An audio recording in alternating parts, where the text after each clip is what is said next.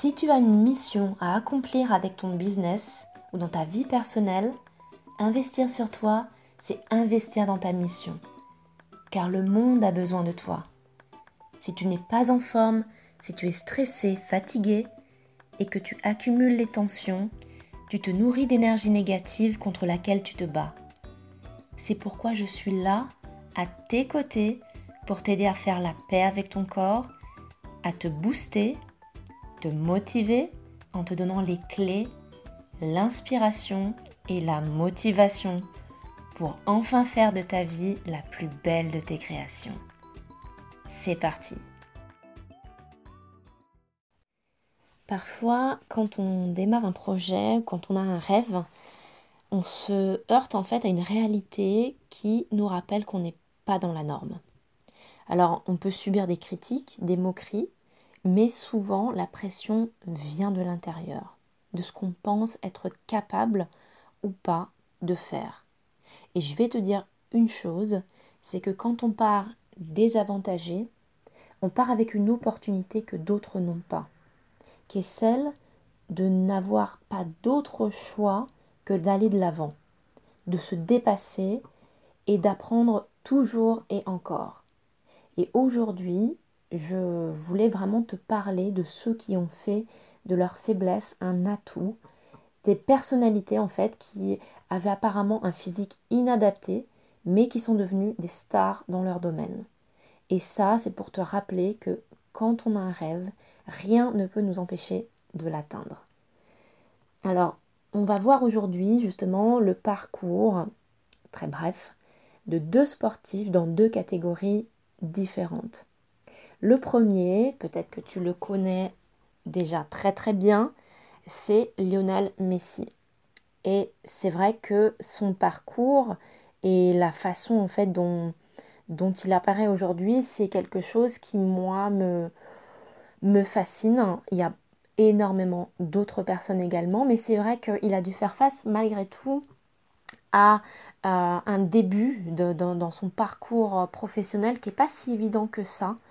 Euh, moi qui étais euh, une gymnaste voilà, dans, mon, dans mon enfance, qui ai fait des, des compétitions, je sais que c'est vraiment pas évident quand on est tout petit de euh, devoir subir des moqueries, des critiques, euh, ou bien euh, de, ne pas correspondre en fait à, ce que recherche un, entraîneur, ou, et que effectivement on, se, on, se peut, on peut se poser des questions. Et en fait, Lionel Messi, donc si tu connais pas son parcours, ça se peut, hein, c'est un, un, footballeur donc international euh, voilà, qui, est très connu. Donc il est argentin et à la base il s'est fait remarquer dans, son pays parce que euh, il, faisait vraiment des séries de, où il jonglait de manière interminable sans que la balle euh, ne touche à terre. C'est vraiment quelque chose qui est, qui est pas si courant, qui est pas si facile que ça à faire. Et, mais en fait, le truc c'est que il était surnommé le nain parce qu'il était petit. Et euh, à 9 ans, il mesurait 1m11 et à 11 ans, sa taille était celle d'un enfant de 9 ans.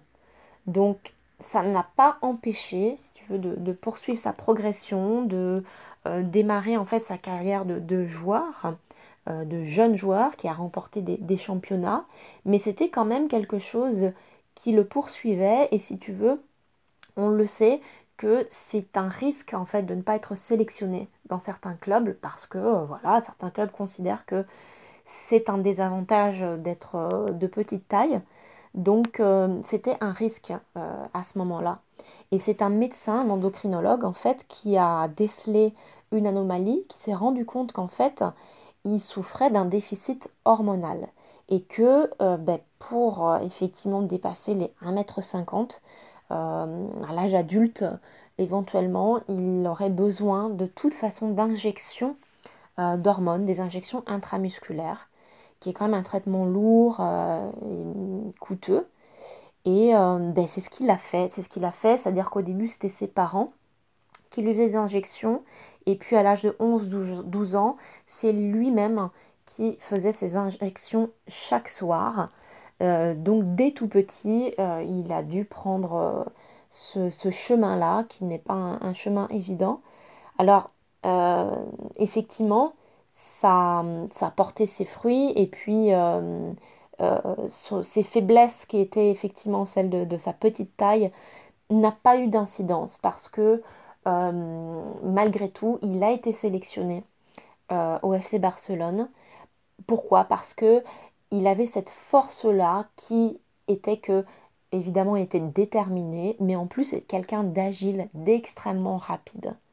Et donc, ben, il a su euh, mettre cette faiblesse, entre guillemets, en tout cas ce désavantage, c'est pas une faiblesse, mais c'est un désavantage dans dans ce monde sportif, pour que finalement on ne se concentre que sur euh, son talent, sur son mérite et euh, ben pour finalement être la, personne euh, qu'il est, qu'il est aujourd'hui.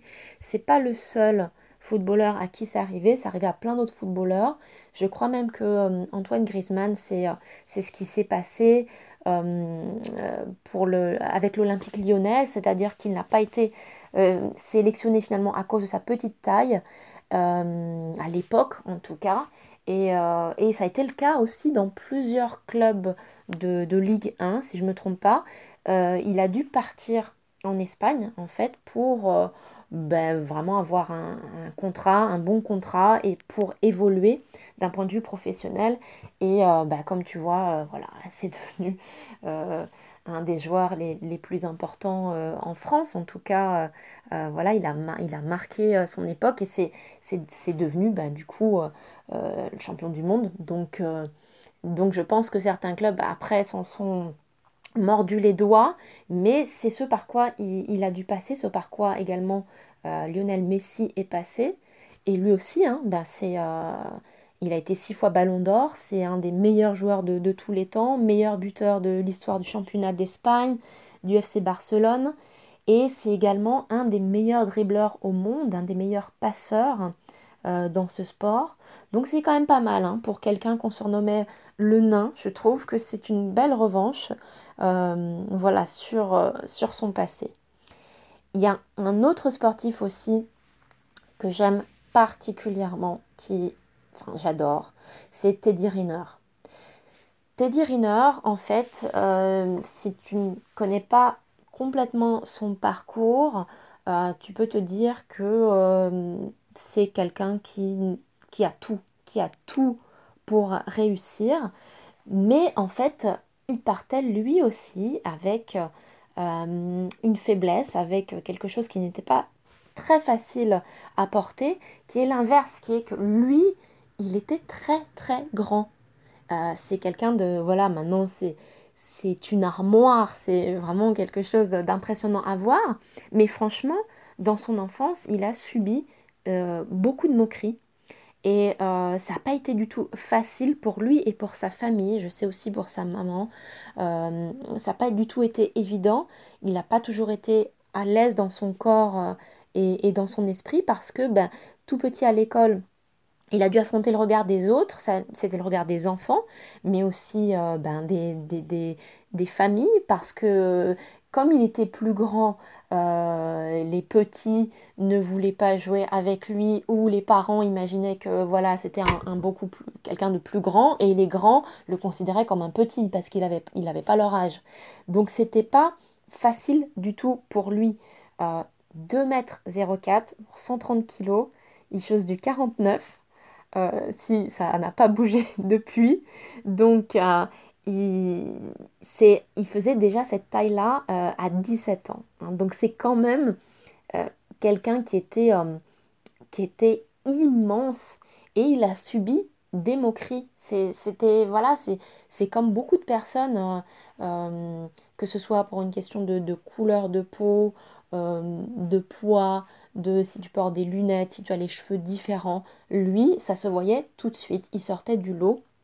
Sa taille, euh, ça l'a dérangé. En plus, euh, imagine-toi à l'époque pour trouver des habits, pour s'habiller, pour euh, voilà trouver le, moyen d'être d'être un enfant et puis un ado alors que tu as déjà une taille adulte, c'est pas facile du tout.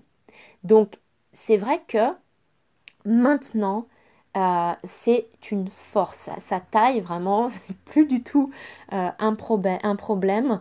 Euh, c'est au contraire hein, quelque chose qui, qui en impose. En plus, c'est quelqu'un qui a une autre force, c'est que c'est quelqu'un de très vif et qui se déplace comme un poids plume, alors qu'effectivement, il a quand même une certaine masse corporelle. Donc c'est un grand atout pour lui. C'est un excellent sprinter aussi. Euh, donc c'est quelqu'un qui, est très rapide, qui est très agile, mais qui doit également faire très attention à son physique, il doit contrôler son poids justement pour rester rapide et incisif. Donc c'est quelque chose euh, sur lequel il, travaille au quotidien et en fait le secret de sa réussite c'est au-delà du physique, c'est son mental. Comme pour toute chose, euh, c'est très très très important évidemment au, judo, c'est un sport mental, cérébral où ça demande beaucoup de réflexion, mais surtout pour pouvoir euh, ben, arriver à gérer plein de choses. Hein. Ça, peut être son trac, ça peut être euh, effectivement sa, confiance en lui et, être euh, au top niveau. Il a fait appel à une psychologue dès l'âge de 14 ans. Il travaille toujours avec elle et c'est son secret. C'est vraiment son secret.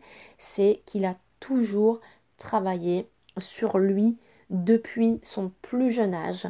Euh, il s'est rendu compte que, que sans un mental au, top niveau, et ben effectivement, c'est là où il pouvait euh, perdre, euh, perdre des coups. Et grâce à ça, ben, c'est quand même euh, devenu un athlète incroyable. C'était l'athlète le plus précoce de l'histoire du, judo. Il a quand même 10 titres du champion du monde.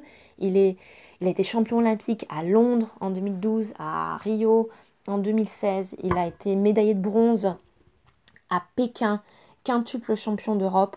C'est euh, vraiment un, très très très beau sportif, en plus qui a une, très belle mentalité.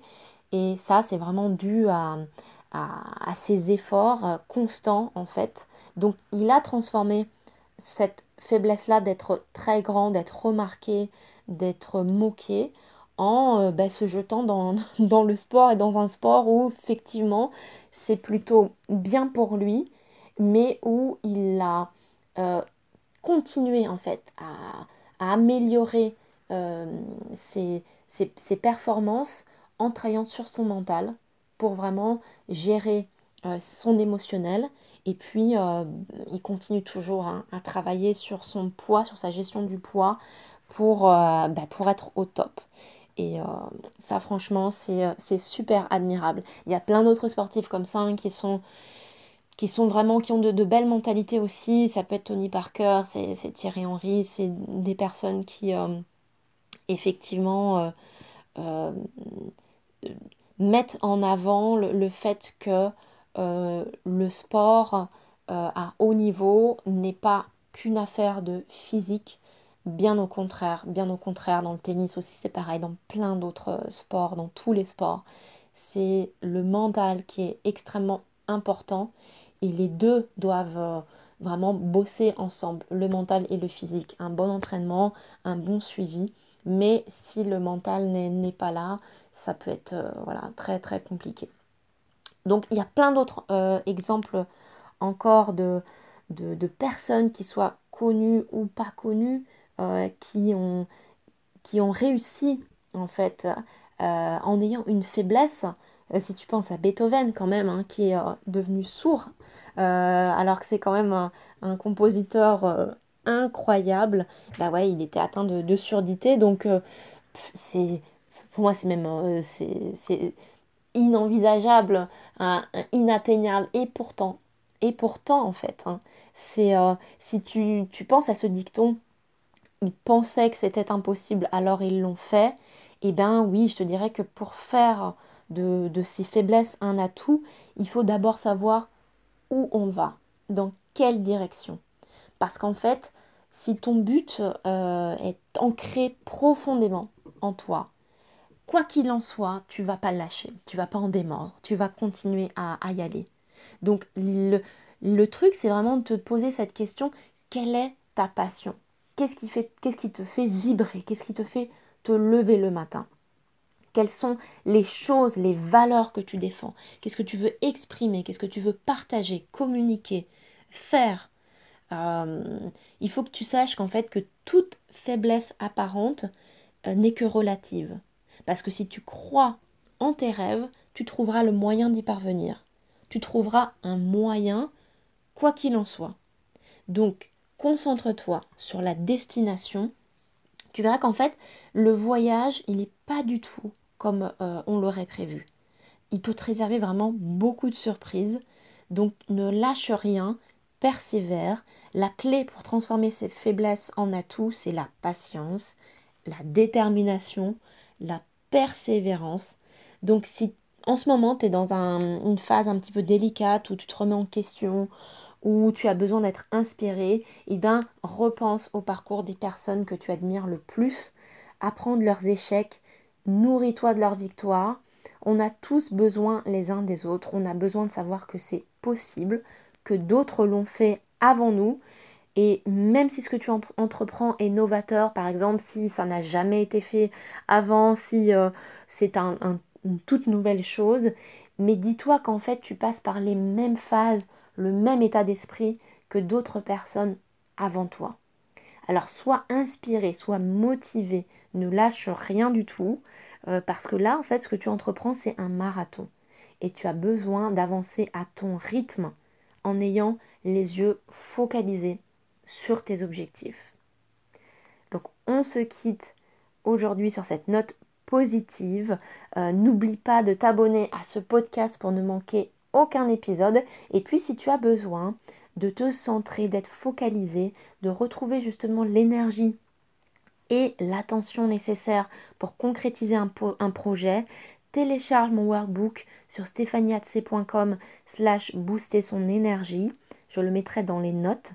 Et euh, sur ce, bah, je te dis à la semaine prochaine pour un nouvel épisode. Ciao